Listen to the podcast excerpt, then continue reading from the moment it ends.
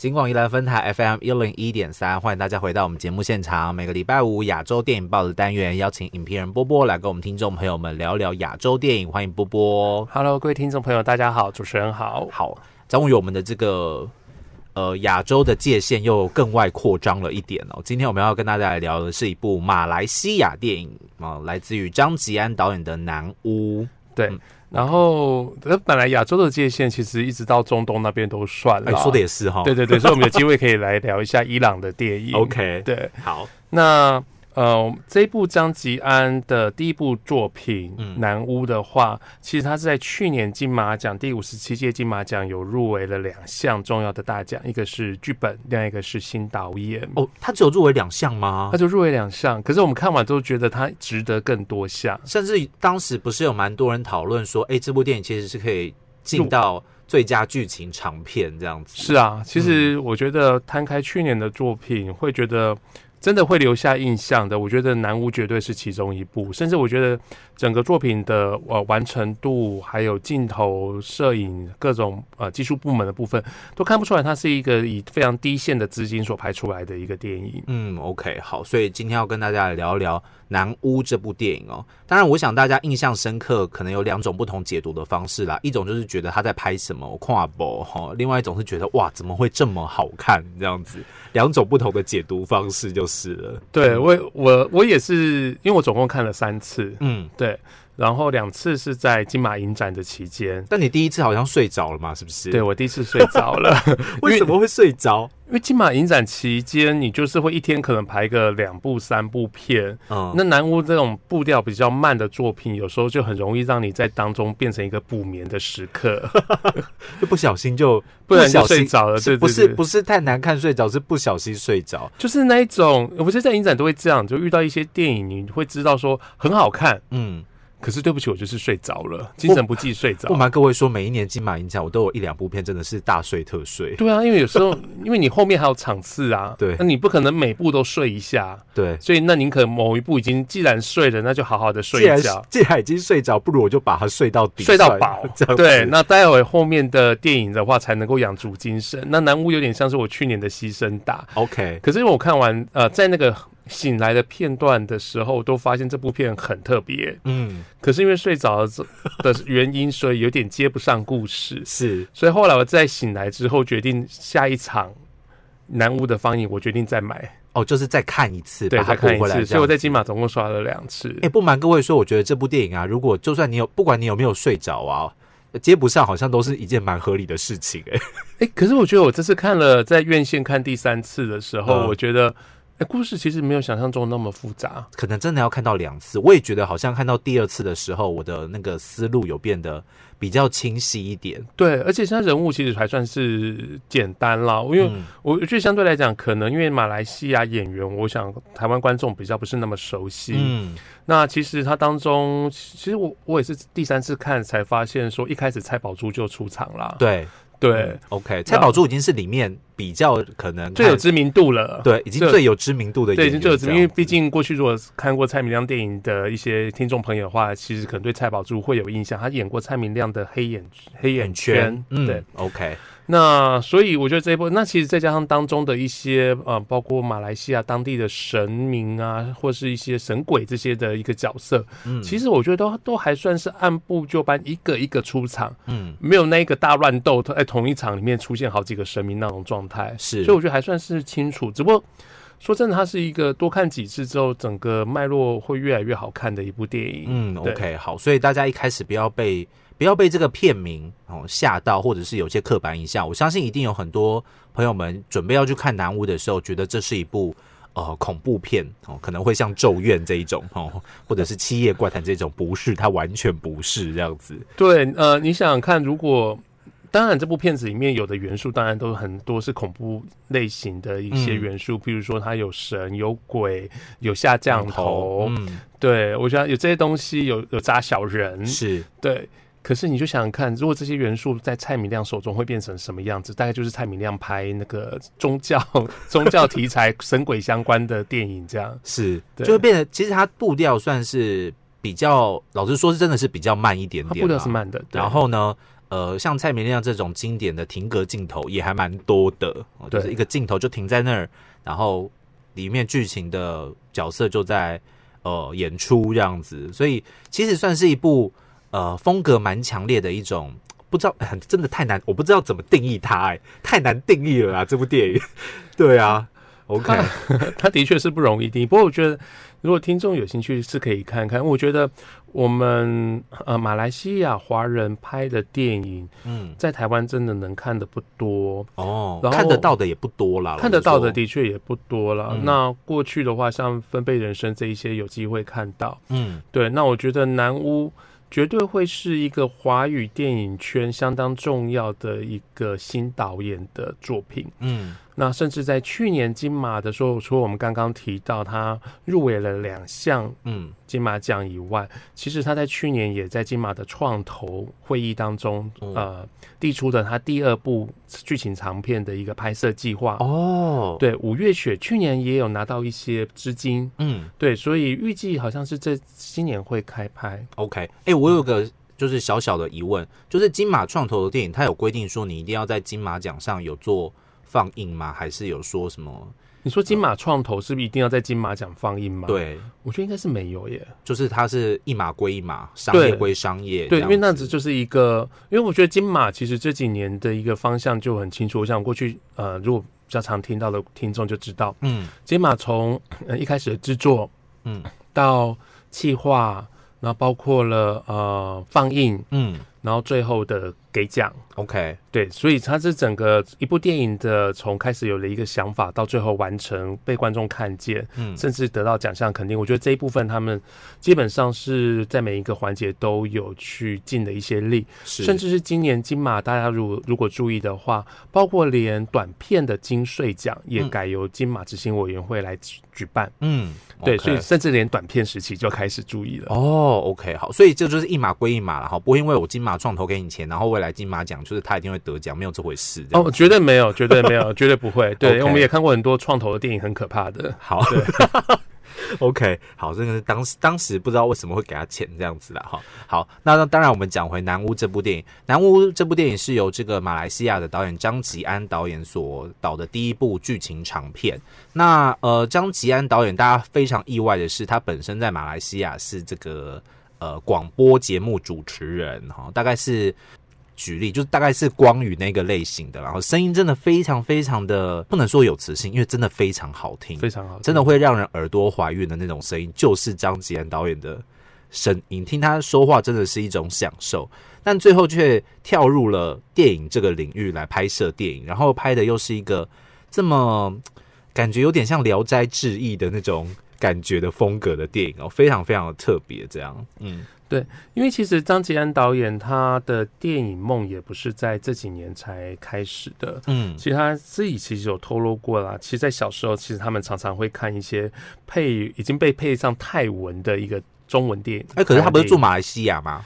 呃，因为他住的地方，他是在住吉达。嗯。对，那吉达这个地方，我们知道，其实它是在马来西亚的北边，那靠近泰国的边境。哦，对，所以我想在看南屋，大家也有这样的，也有看这样的画面，嗯。比如说你的电家里的电视看一看之后，它突然间会跳到泰国台，就是无线那个数位电波，不小心就就接到了，就接到了，哦对对对对对 OK，或者小耳朵就是接接到了吉达，因为他他的时间应该是八零年代嘛，所以应该就是小耳朵时期，然后不小心接到了泰国，所以有时候会听到泰国的节目，听到泰国国歌。哦，对，OK，所以他小时候其实看了蛮多泰国电影的，然后甚至他对于呃也被台湾电影影响很深，嗯啊，包括侯孝贤导演或者杨杨德昌导演的作品，其实他小时候都看过。嗯那当然一开始他没有呃就投入到电影圈，其实先从广播这一类开始做。嗯，那其实他今年四十八岁，呃四十三岁。吓死我！我想说他四十八岁，，sorry 四十三四十三岁，对，其实大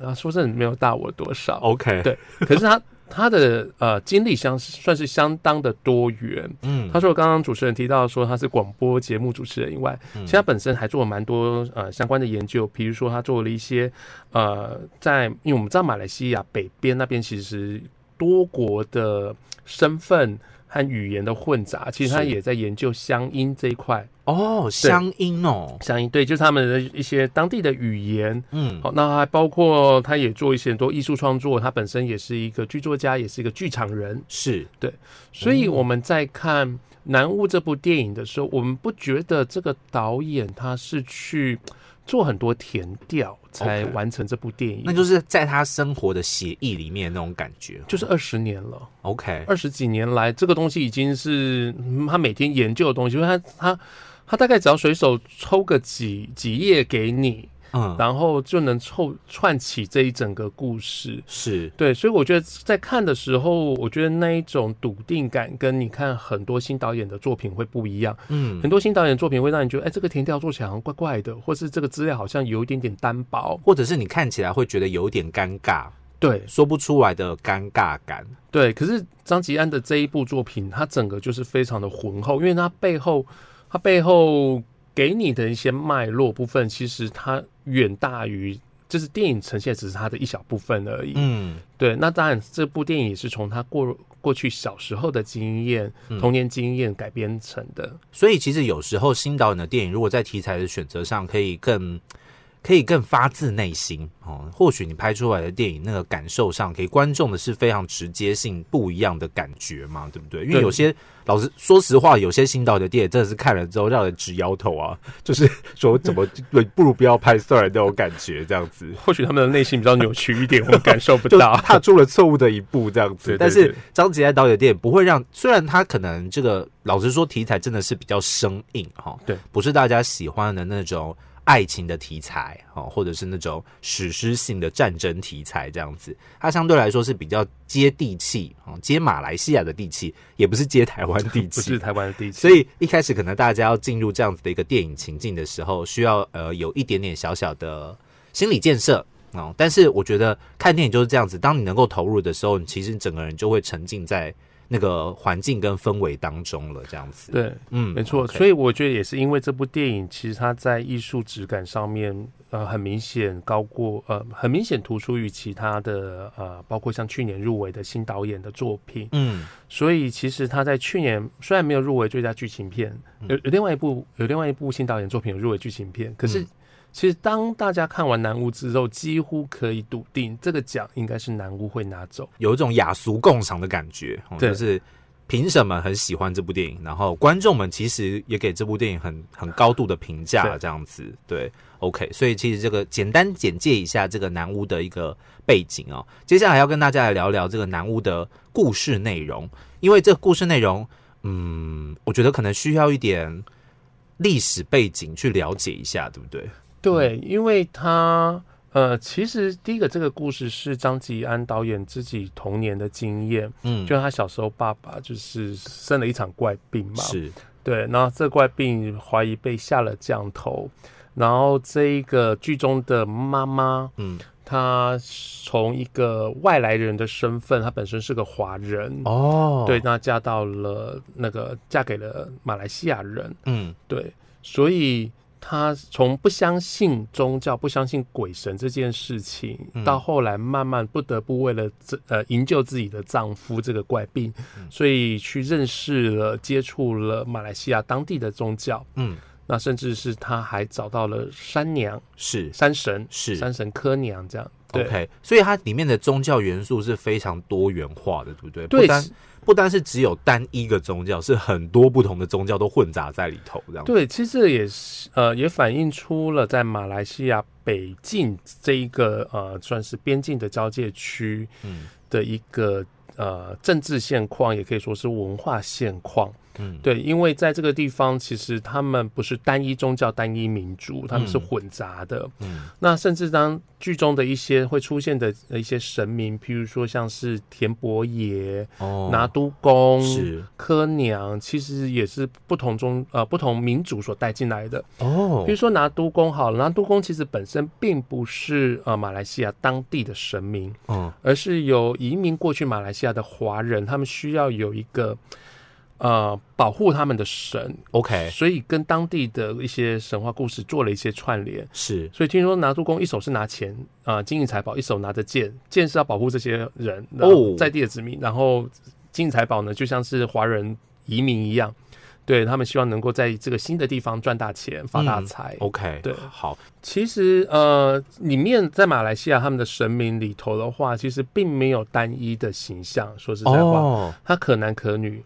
可善可恶。哦，对，所以呃，其实这些角色其实包括连田博也，其实可能都不是一个单一的样子。那是当然，电影做了一些选择。嗯那这个选择，我觉得跟当中的有一件事情或许会有关系，就是我们刚刚提到说，这个太太，这个这个妻子，她要营救她丈夫，嗯，可是她本身是个外来人，是所以她引用的这件事情就是马来西亚很多外来的外来的人口，嗯。那这些新住民呢，去认识当地的文化 OK 那甚至跟文化产生一些冲突冲击，是。所以我们、呃、或许或许因为这样的关系，所以他在一些像比较拿督公或是田伯爷，他就用男性的形象来处理，OK，对，嗯。然后让这个女主角一直格格不入。所所以我们看到，所以我们在看她在求助于这些神明的时候，有一种。包括像拿督公就直接责备他，你怎么这么晚才来找我？你是不相信我？对，就是一直在骂他对，你听得懂吗？啊你知道吗？这种凶凶巴巴的对这种直译的方式。可是其实我们说拿督公有没有帮到他？有啊，嗯因为拿督公只只给他有指引的一个方向嘛，让他在后来才有机会找到柯娘那个山神。他是对，OK。呃，我们可以去这样想象，就像得了一场怪病的时候，我们到处去求医。是。对，就是呃，有点疾病乱投医，OK，然后可能都没找到真正的你信任的那一个医医师，嗯就大家就是半信半疑，然后在里面寻求一个，其实我觉得这种事情就是你寻求一个自己能够最能够接受，对。然后最相信的一种说法，这样子嘛。，所以我一直很喜欢他在里面不断在各个神明当中呃游走的时候，嗯。其实你可以看出来那一种就是他接不接受，特别是他拿督公那一段，嗯。他拿督公不是给了他一个呃可以治病的水吗？嗯，红不隆咚的水这样，而且从嘴里头吐出来的，是对。然后这一个太太呢回到家之后，觉得这个水，呃，她实在没办法直接给她先生喝，所以她觉得过他滤一下，过不去，她过不去，真的过不去。我也过不去。对，你就看一个红红不隆咚的水，然后被从拿督公口里头吐吐出来的，然后他就不断的过滤又过滤，最后还加热，加到那个水基本上快蒸发干了这样子。已经煮光了，这样子。对，所以你可以看到感觉得到，就是透过这些动作，你这个女主角跟这些当地的神明，或者他不是那么相信的神明，他一直有一种排斥排拒感。嗯可是当他和山神柯娘碰面之前，我觉得他给了一个很、哦很很美的一个安排。是呃，他先是在一样，他去求了神明从嗯神坛出来，可是我们没看到求神的过程。是那神坛出来之后，外面坐了一些当地的民众，好像依序想排队进去。嗯拿出来之后，走到了院子。嗯。那院子最深的地方角落那边有一尊佛像，是。纯白的佛像。他看到这那尊佛像，他就走过去，嗯。然后在好像许了个愿或做了说了些什么，镜头没跟着，嗯。我嗯们远远的看。后来他头头一抬，看到了山，是。下一场他进到山洞里，嗯。对，所以我觉得那一个他看到了一尊他吸引他、引领着他过去的神像之后，他才有办法看到山，看到山之后，他才进到那个跟山神相遇的一个机缘。嗯对，所以我很喜欢他这个机缘上的安排。OK，好，所以其实今天简单的跟先跟听众朋友分享一下这个南屋的故事背景，还有他的创作脉络。下一集呢，我们再请波波继续来跟我们听众朋友深入来聊一下，因为波波应该是蛮喜欢这部电影的啦。我非常喜欢，那如果可以给五颗星星满分的话，你要给几分呢？我会给到四颗半。四颗半吗？对，那另外那半颗是怎么回事那半颗就是避免大家看完之后不喜欢打我。OK，好，那下次再继续请这个波波来跟我们听众朋友聊一聊这个马来西亚的电影《南屋》。今天再次的感谢波波，，OK，谢谢大家。